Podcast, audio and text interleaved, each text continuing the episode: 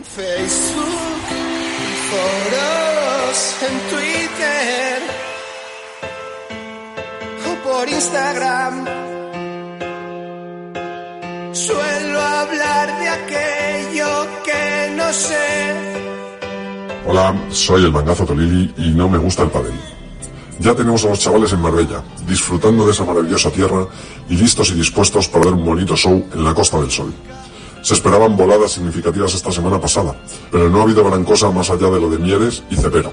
Así que este, se supone, será el torneo en el que empiecen a moverse fichas importantes.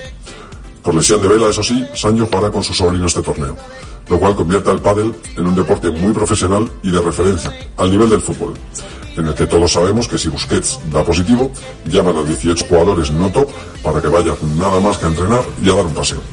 El pádel inspirando al fútbol. Pádel olímpico ya. Maravilloso. Mientras Virginia Riera sigue ignorando el mangazo de forma ya casi ofensiva, hemos visto en redes al gran Rodri Ovide ocultándonos su tableta de abdominales mientras hacía una barbacoa sin camiseta. ¿Por qué, Rodri? ¿Por qué nos ocultas tus abdominales? ¿Por qué tanto dolor? ¿Y por qué cocinar sin camiseta? Por cierto, quiero aprovechar estas líneas para pedir disculpas a Rafa Ballesteros, al gran Rafael Ballesteros, por si alguno de mis comentarios a jugadores le ha molestado.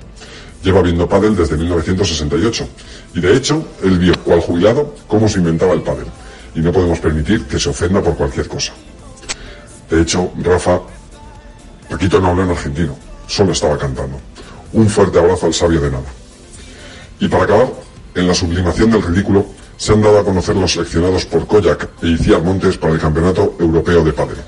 Y en la web de la federación ponen que el objetivo es ganar, cuando solo aquí se juega esto medio en serio. Indescriptible. Buenas noches.